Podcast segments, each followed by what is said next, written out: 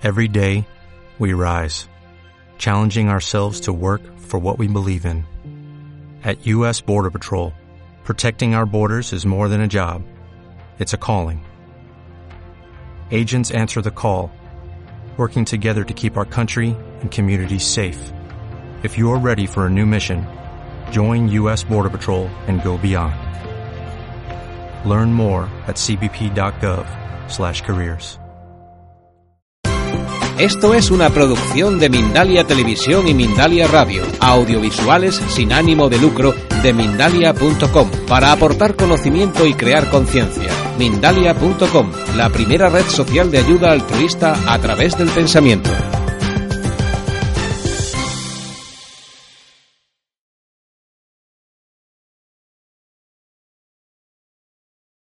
Nuestra finalidad como ONG, que es Mindalia y Mindalia Televisión, es una es divulgar conocimiento y lo hacemos pues por todos los medios que podemos, eh, audiovisual, en radio, por escrito. También podéis participar en mindalia.com, es la primera red social de ayuda a través del pensamiento. Podéis acceder, publicar una petición de ayuda o ayudar a otros a través de la energía del pensamiento. Es gratuito, es muy muy fácil, podéis entrar nada más que a través de internet, o sea que no necesitáis mucha eh, desplazaros, podéis hacerlo a cualquier hora, estáis en casa y decís voy a ayudar a alguien, pues simplemente entréis en mindalia.com y podéis hacerlo. También eh, queremos ofreceros la posibilidad de colaborar con Mindalia. Eh, como ONG, vuestra ayuda es súper valiosa porque nos va a ayudar a llegar a más gente, a divulgar más la información, a ayudar a más personas y nos gustaría que cada uno de vosotros, pues si, si os sale del corazón y queréis aportar algo, aquello que se os da bien, que os gusta, podéis escribir, ayudar a divulgar Mindalia, compartir información, eh, bueno, cualquier cosa que se os pueda ocurrir, ideas, estáis en vuestra casa y nos gustaría que nos, lo contarais. Podéis hacerlo a través del correo electrónico de contacto arroba mindalia.com. Y bueno, esta noche tenemos aquí a Gabriel, Gabriel Padilla, eh, Gabriel Padilla es licenciado en Filología Hispánica por la Universidad Autónoma de Barcelona, es máster en Didáctica por la Universidad también de Barcelona y posgrado en Diseño de Materiales Didácticos Multimedia para entornos virtuales.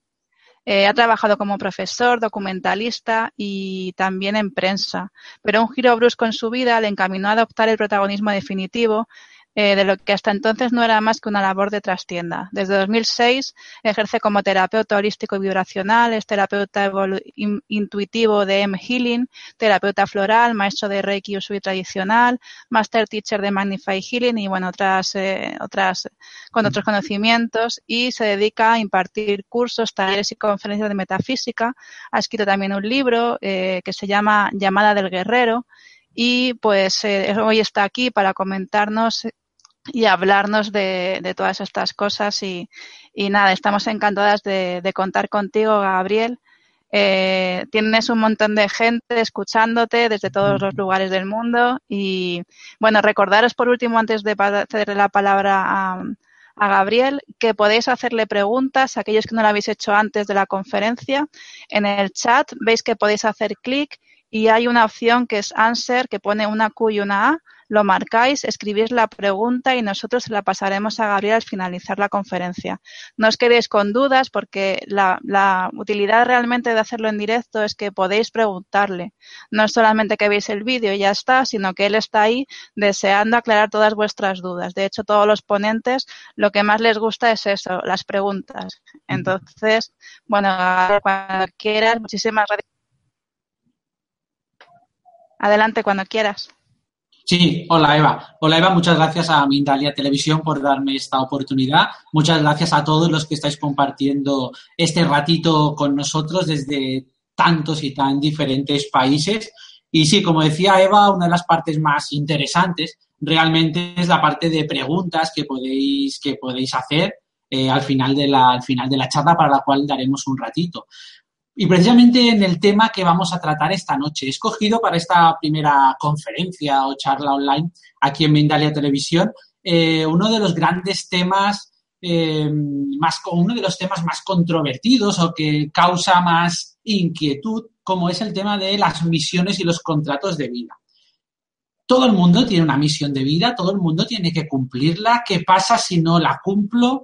Eh, mi misión de vida está relacionada con otra, simplemente me tengo que ocupar de la mía.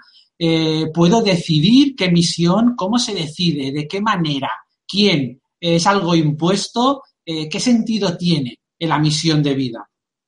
Todo esto voy a intentar mm, resumirlo, es material para realmente muchísimas horas de, muchísimas horas de conferencia. De hecho, el segundo libro que voy, a, que voy a publicar y que empezaré a escribir en breve es monotemático precisamente sobre esta, sobre esta temática. Pero bueno, en este pequeño espacio que tenemos, que nos ofrece Mindalia Televisión, vamos a intentar, o voy a intentar eh, dar las claves más, más, más inmediatas y luego, evidentemente, tenemos ahí el turno de preguntas que podéis ir haciendo conforme yo vaya hablando para luego intentar resolver las dudas en la medida en que se pueda y en la medida en que, por supuesto, yo también lo, yo también lo conozca.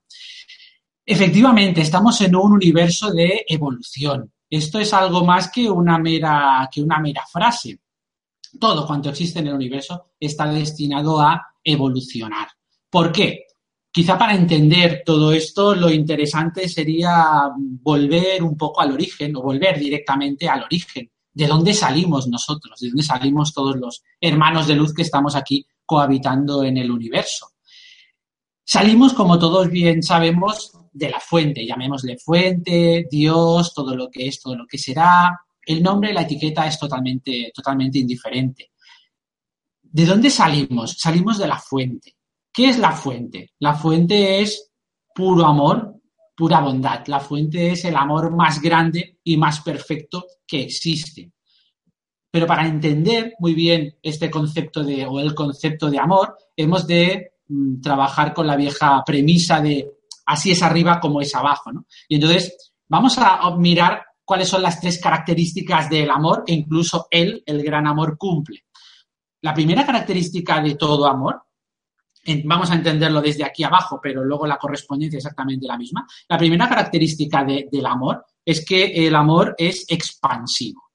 El objeto deseado o el objeto fruto de este amor, ¿vale? Nos hace estar dirigiendo esa atención, esa intención hacia.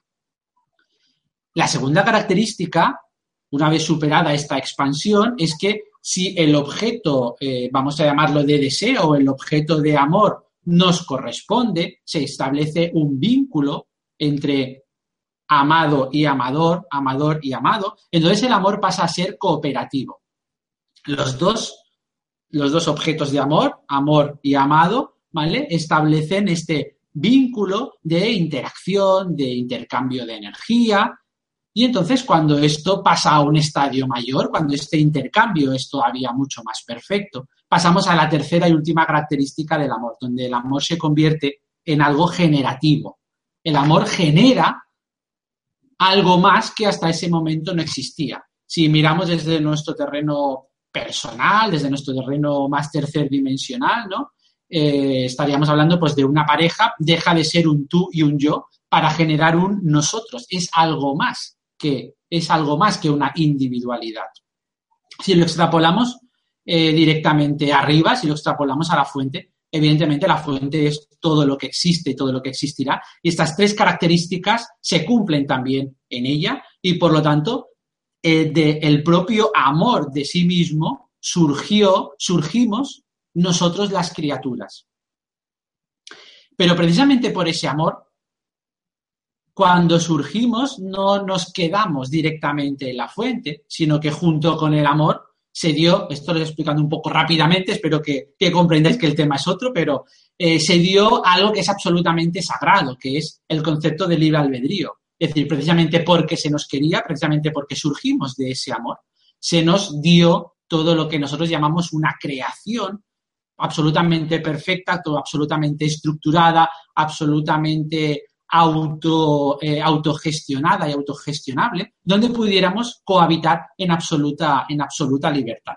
Pero claro, nosotros como criaturas somos conscientes o fuimos conscientes de dónde habíamos salido. Fuimos conscientes que había una separación. Sabemos que es irreal, como se dice, sobre todo en Cábala, por ejemplo, no hay, no hay nada fuera de él, ¿no? Pero bueno, tenemos conciencia de esta separación y lo que hemos anhelado precisamente por esta por este reconocimiento de esa naturaleza a la cual pertenecemos, es el anhelo de volver y regresar a esa fuente, de formar parte de esa fuente, esta vez de una manera absolutamente consciente.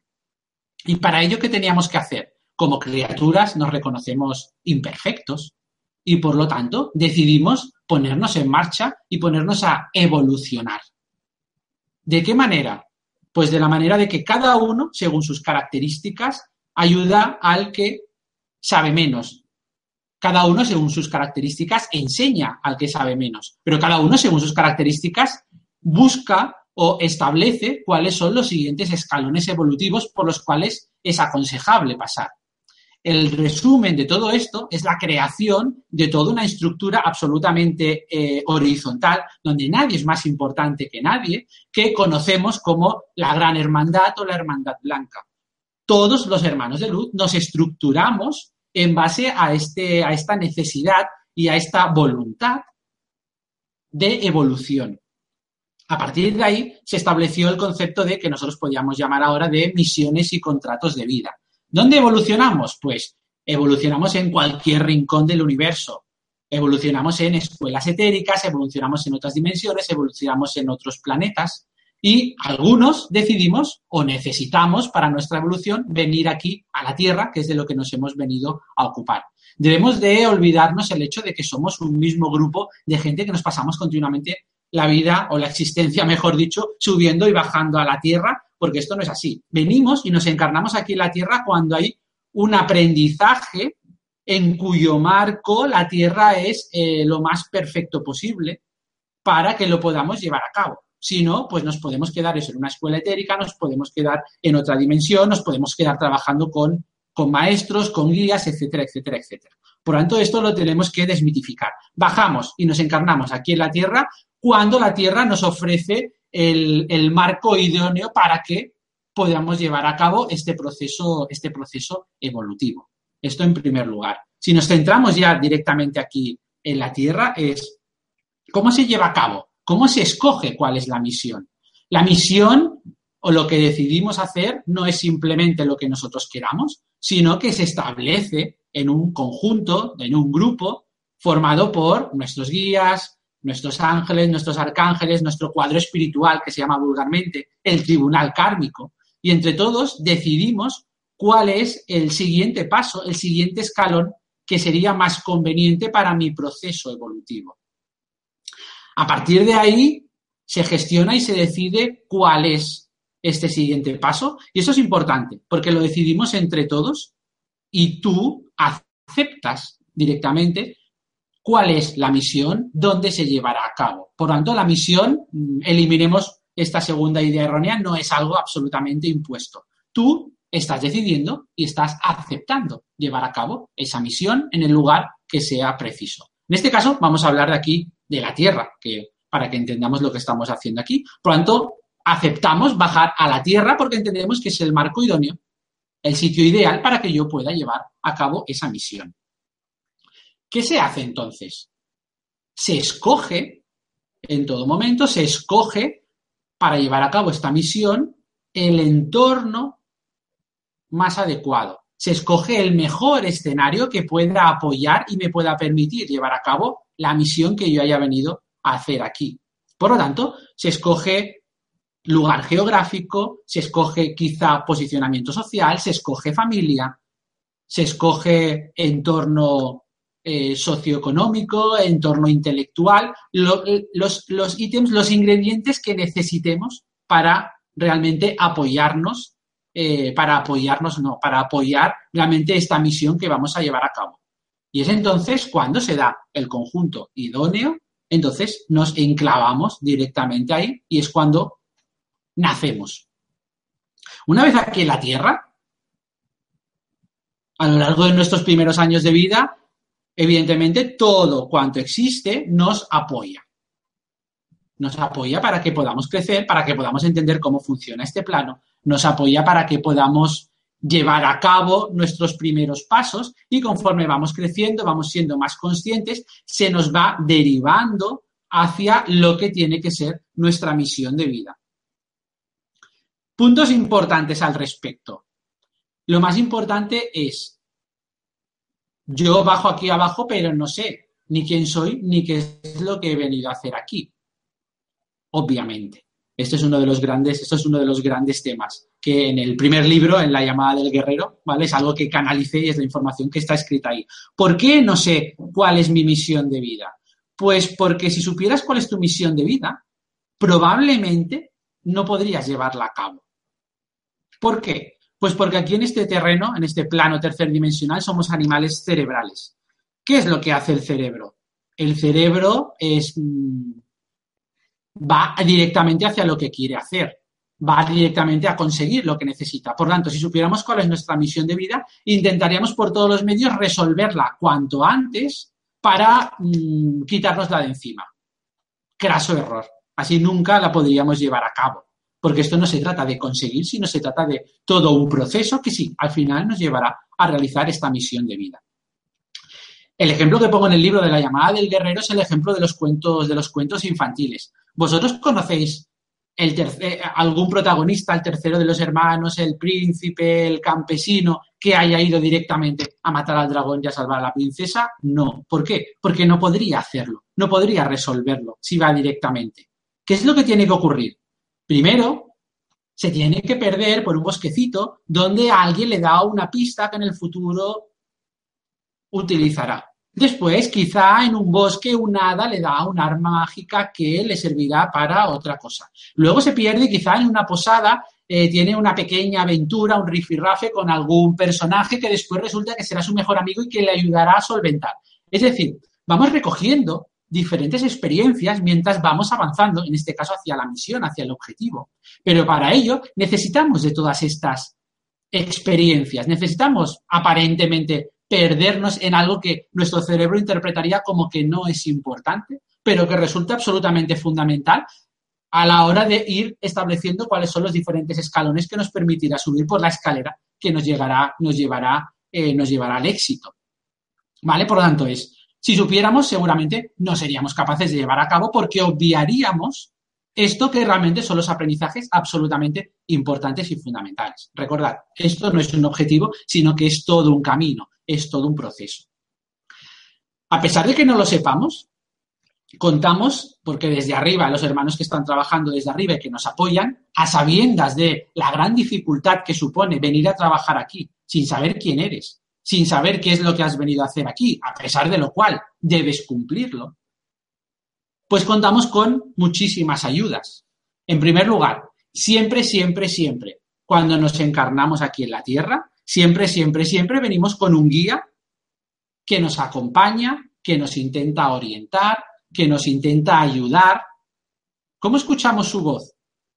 Pues normalmente a partir de sensaciones, a partir de estas corazonadas que a veces tenemos, a partir de este mm, no sé por qué, pero me ha venido, no sé por qué, pero de repente sé que tengo que hacer esto o que me tengo que apuntar a este curso o estoy en una ciudad perdida y de repente sé que tengo que ir por esa calle para llegar al lugar donde tendría que llegar. Esa voz, que normalmente no hacemos demasiado caso, suele ser la voz de nuestro guía que está intentándonos orientar. Simplemente la tenéis que poner a prueba. Si el pobre está ahí deseando realmente que, que nos pongamos en contacto con él y sobre todo que le hagamos caso. Eso es en primer lugar. Tenemos nuestro guía. En segundo lugar, tenemos el resto de hermanos que están ahí para apoyarnos y ayudarnos. Existe en el universo una ley tan absolutamente sagrada como la, de, como la del amor, como la del libre albedrío, que es la ley de la invocación. La ley de la invocación dice, literalmente, todo acto de invocación exige un acto de evocación. ¿Esto qué es lo que significa? Significa que siempre, siempre, siempre que nosotros pedimos algo, siempre, siempre, siempre, sin ninguna excepción, será contestado.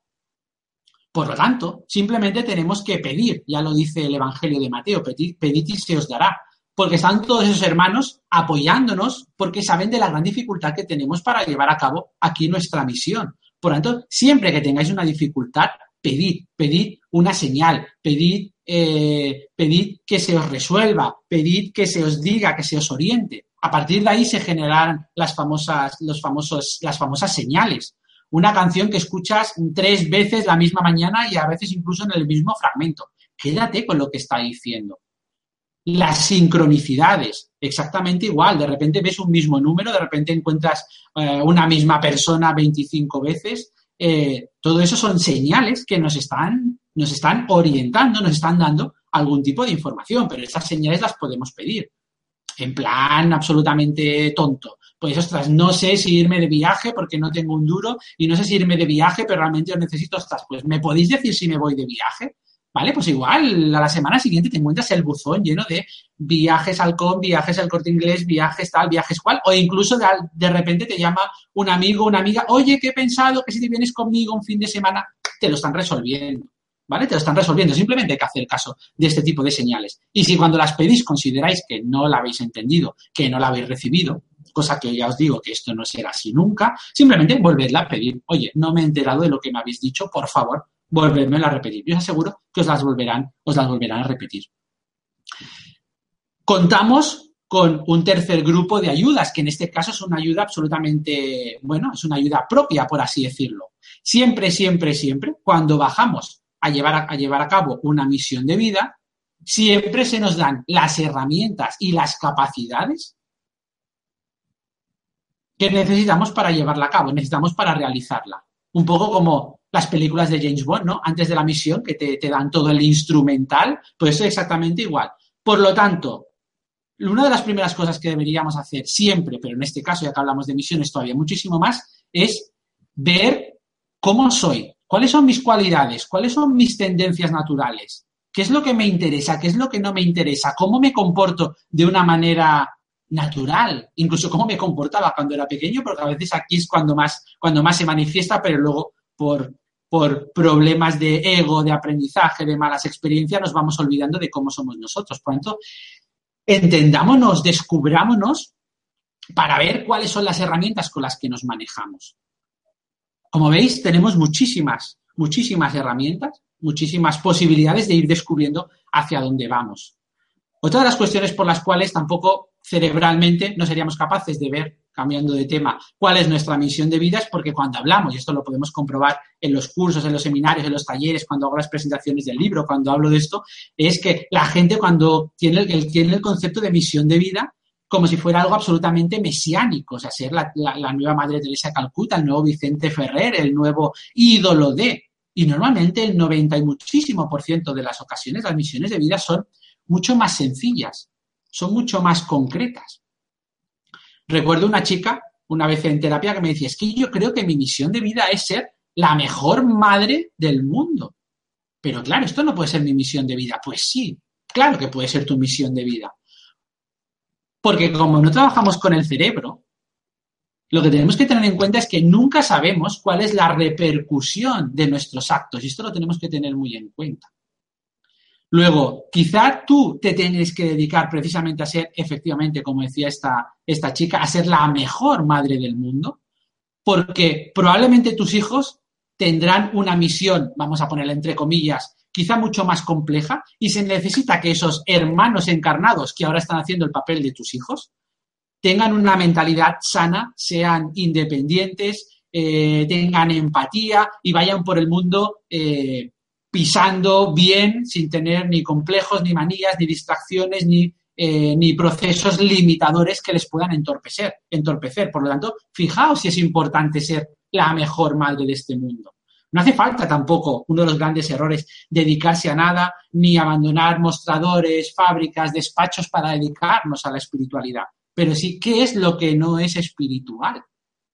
No pretendamos hacer una separación que en realidad no existe y que proviene de conceptos muy antiguos, cuando estábamos hablando de que el hombre estaba aquí y que no podía alcanzar esa gloria que estaba en el cielo por culpa del cuerpo, de las pasiones, por culpa de... No, no, no, no acordaos lo que hemos dicho antes, estamos aquí y ahora porque así lo hemos decidido, porque nosotros lo hemos aceptado. Por lo tanto, no establezcamos estas separaciones que no vienen absolutamente al caso.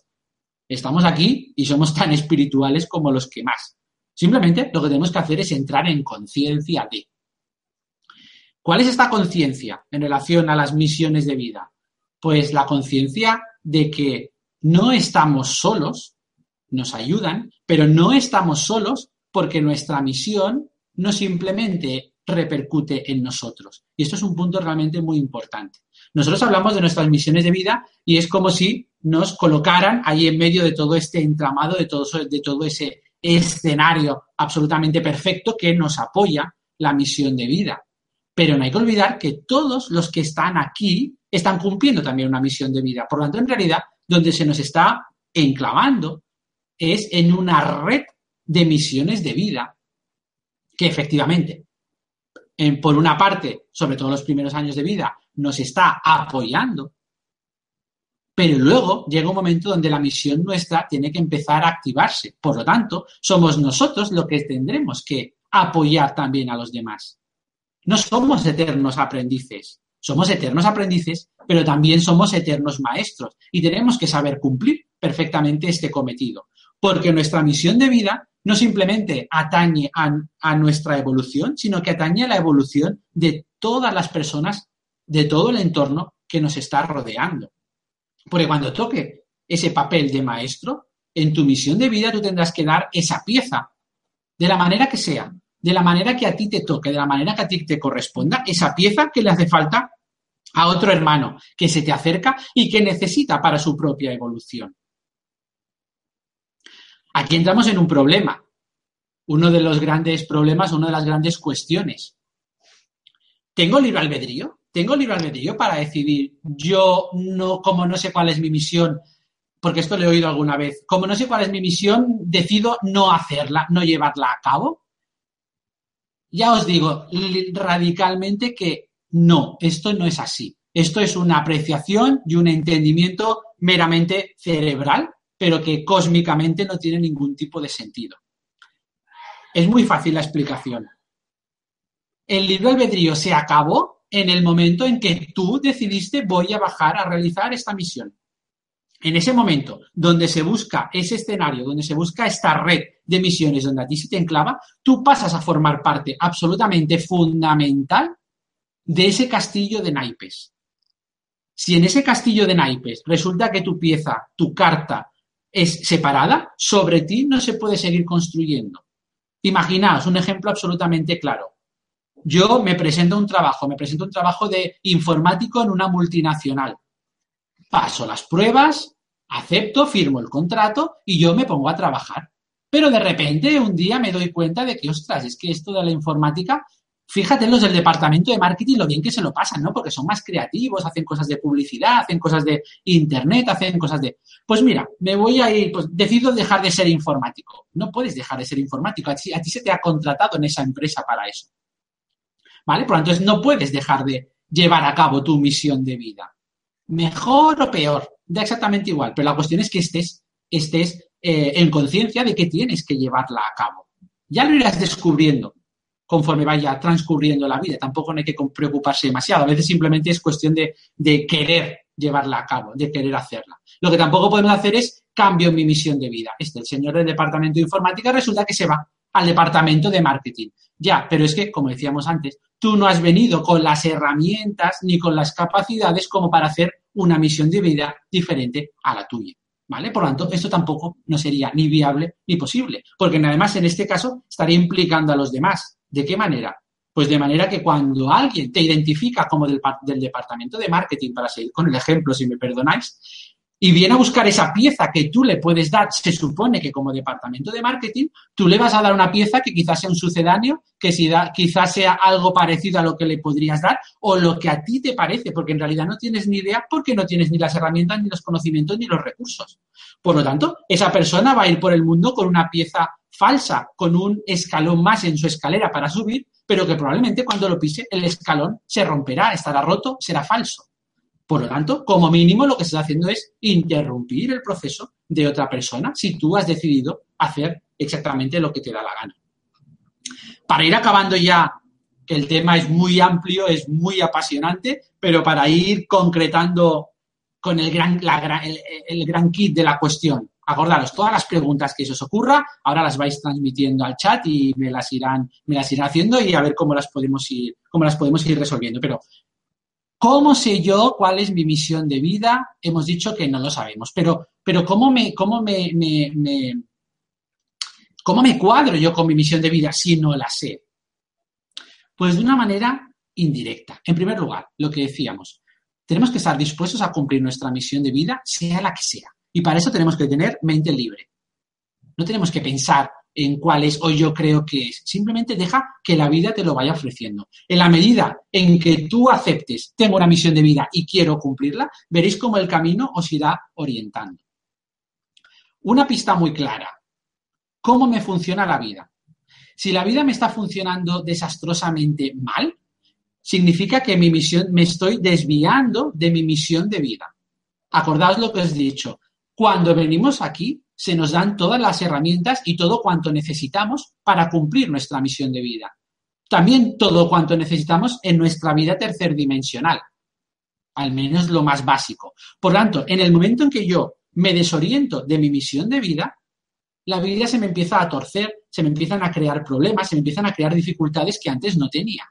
Esto no tiene absolutamente nada que ver, no lo confundamos con que todo el mundo tiene que ser multimillonario, tener una super casa, tener un Porsche, no tiene absolutamente nada que ver. Estamos hablando de si mi vida más o menos transcurre con normalidad, si los problemas los voy resolviendo, si más o menos todo fluye más o menos en armonía, vale, pues estoy en el punto de mi misión donde tengo que estar en ese momento.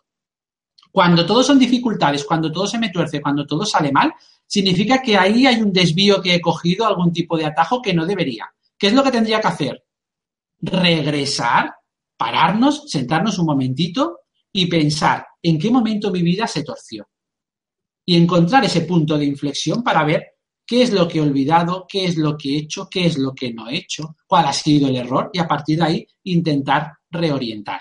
Esto es una pista realmente, es una pista realmente muy buena. Y luego, evidentemente, también nos ayuda el hecho, como decíamos antes, preguntad, preguntad arriba, que os orienten, que os digan.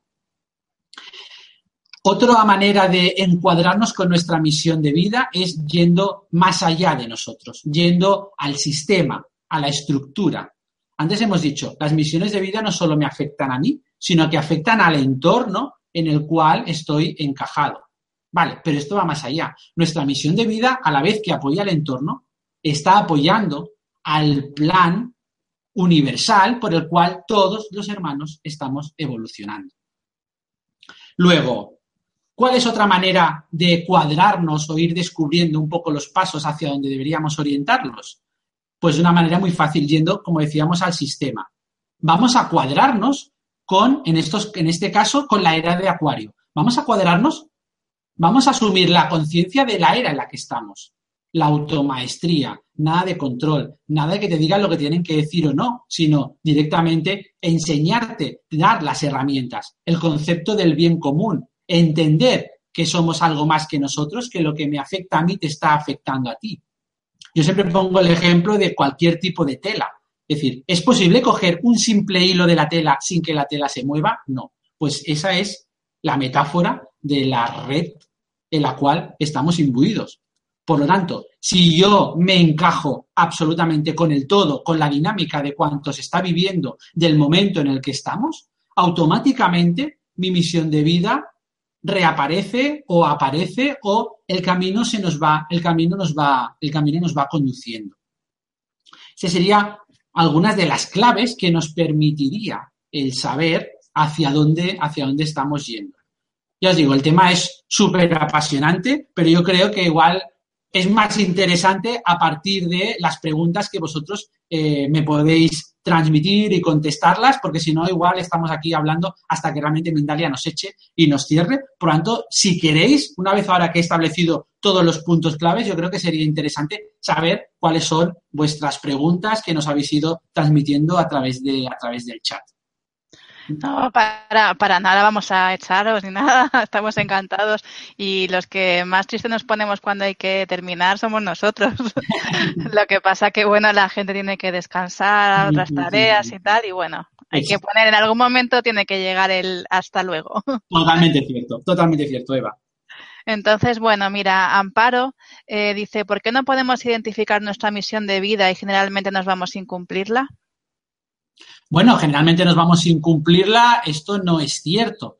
De hecho, como os decía, en base a las misiones de vida que sí vamos cumpliendo, es en base a el proceso de ascensión que estamos viviendo desde ese famoso 2012, desde los portales de 2012. Es decir, que sí, estamos haciendo las cosas bien. A veces incluso las hacemos bien sin darnos cuenta. Y entonces eso casi que es lo más óptimo, porque ahí ya no entra el ego, no entra la mente, no entra absolutamente nada.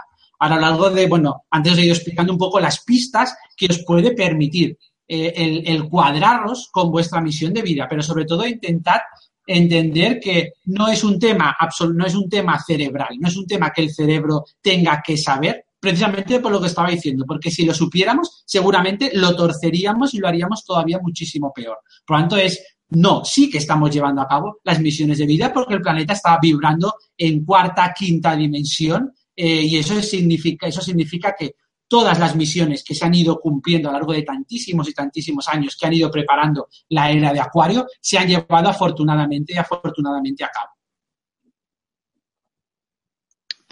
Muy bien. Eh, Luzma, desde México, eh, pregunta, es que me digo con retorno, perdona. ¿Cómo saber si es un contrato de vida? Se, repiten de forma cíclica, ahora, disculpa, voy a leer la pregunta de nuevo. Eh, Luzma desde México, ahora sí. Dice, ¿cómo saber si es un contrato de vida? ¿Se repiten de forma cíclica esos contratos o cómo identificarlos? Gracias.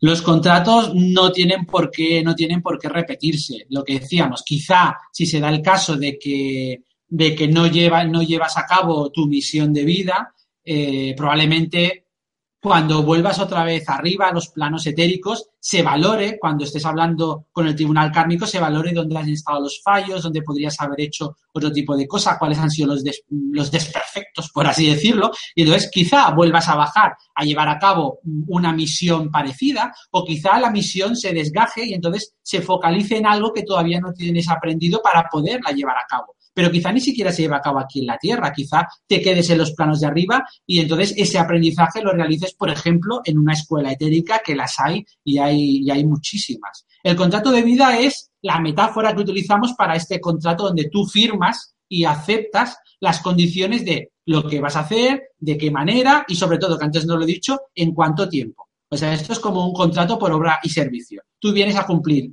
esta misión en X tiempo. Y cuando se acabe el tiempo, pues entonces tú vuelves y es a ver si lo has cumplido o no, y sobre todo es dónde están los fallos. Pero no necesariamente tienes que volver, tienes que volver a, tienes que volver a repetir. Sí, precisamente un poco lo que has respondido. Eh, preguntaba Erwin desde Perú que por qué se llamaba contrato, que por qué ah, completamente contrato. Hola Erwin, bueno, es una metáfora, es una metáfora para que aquí nuestro cerebrito pueda entender a qué nos estamos refiriendo, pero es literalmente es una metáfora. Sí, sí. Muy bien, otra pregunta. Em, María Elena, ¿quieres saber cómo tienes esa, esa certeza? Ah, vale. Todo lo que estoy explicando es a partir de eh, unos cuantos años de información canalizada y luego, independientemente de que sea canalizado, y eso os lo digo para los que canalicéis, para los que estéis aprendiendo a canalizar, todo, absolutamente todo se tiene que poner a prueba. Esto ya lo decía Buda, ¿vale? Buda ya decía es no os fiéis o no hagáis caso de la tradición, de los maestros, de los libros antiguos, etcétera, decía muchísimas cosas más, sino que ponedlo a prueba. Yo todo lo que os estoy explicando lo he ido poniendo a prueba y lo he ido verificando, tanto o en mí o en personas que vienen a los cursos, es decir, he ido recogiendo experiencia que me ha ido verificando todo lo que os he explicado y que se me ha ido dando a lo largo de bastante tiempo de una manera, de una manera canalizada. Pero de todos modos es no existen certezas, no os creáis nada de lo que he dicho, simplemente ponedlo a prueba. Poned a prueba cuando se os tuerza la vida, volved hacia atrás y mirad en qué momento, ¿vale? En qué momento ha habido esta, esta disociación. Poned a prueba el hecho de, eh, de, pedir, de pedir arriba que os manden señales. Ponedlo absolutamente todo a prueba. No os tenéis que creer absolutamente nada y, y pobre de vosotros que lo hagáis. Simplemente todo es ponerlo a prueba. Ana pregunta si la misión para la mayoría es aprender a amar. Aprender a amar es básico. Más que aprender a amar eh, es recordar que tenemos que amar y que estamos amando. De hecho, antes os he explicado eh, que nosotros, las criaturas, salimos directamente de una expansión del amor divino. El universo exactamente igual. Por lo tanto, todo cuanto existe en el universo, la naturaleza primigenia del universo es una naturaleza de, es una naturaleza de amor. Por lo tanto, no se trata de aprender a amar, se trata de recordar que esa es en realidad nuestra naturaleza. Pero la dificultad que tenemos en este plano, evidentemente, es pues las trampas mentales, las trampas psicosociales, eh, el ego, el hecho de no saber cómo gestionar este tipo de, este tipo de cosas. Pero realmente amor ya lo somos. Sí, Jimena eh, pregunta, mm, yo quiero saber qué, tener en cuenta para identificar la misión de vida. ¿Tiene que ver con lo que nos gusta, con lo que menos nos cuesta? Norma, a veces sí, antes, antes, lo comentaba, es decir, es, tenemos que aprender a conocernos a nosotros mismos y eso nos da pistas de hacia dónde va nuestra misión, pero sin, sin, eh, sin alterar demasiado a veces nuestra vida. En muchas ocasiones, eh, los que me habéis visto en alguna conferencia, siempre he puesto el ejemplo de la pescatera, ¿no? La señora que vende pescado en mi barrio.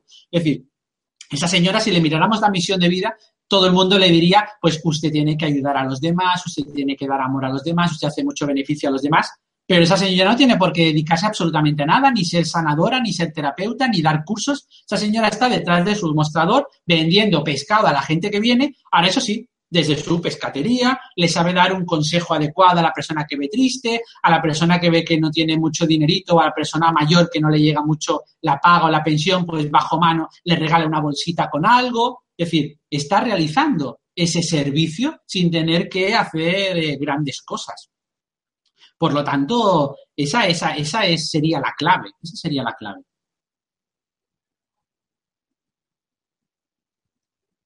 Sí. Eh, otra pregunta, eh, dice María, desde que tengo uso de razón he pasado pruebas muy duras y ahora a mis 40 ya estoy cansada de tantas pruebas. ¿Hay algo que hago mal? ¿Qué es? Claro, eso es una pregunta como muy amplia y absolutamente, absolutamente muy personal. Claro, a través de, a través de, aquí en esta ocasión no mm, sería complicado realmente contestar a eso, ¿no? Pero cabría ver no algo que está haciendo mal, sino que es lo que no, que si hay algún tipo de resistencia a aprender algo, si hay algún tipo de resistencia a aceptar algo que nos está haciendo que continuamente, ¿no? como los carritos en supermercado, siempre vayamos girando hacia, hacia, un lado, hacia un lado concreto. Yo creo que esa sería parte de la revisión y luego otra parte muy importante es ver en qué momento nos hemos separado de nosotros, en qué momento nos hemos separado de nuestra esencia, que es la que está en contacto con eh, todo el saber que necesitamos y todo el saber del universo que nos permite continuar, continuar avanzando.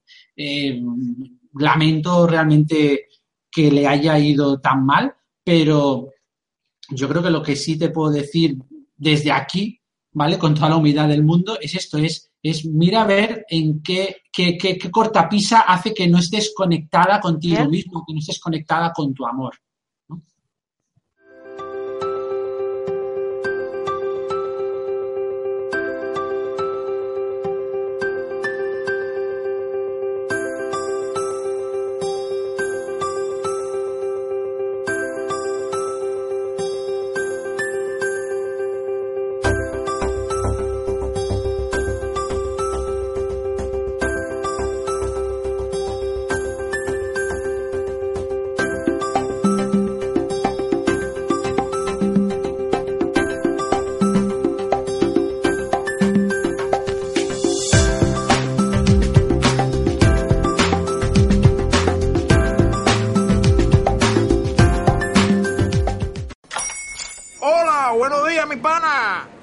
Buenos días, bienvenido a Sherwin Williams.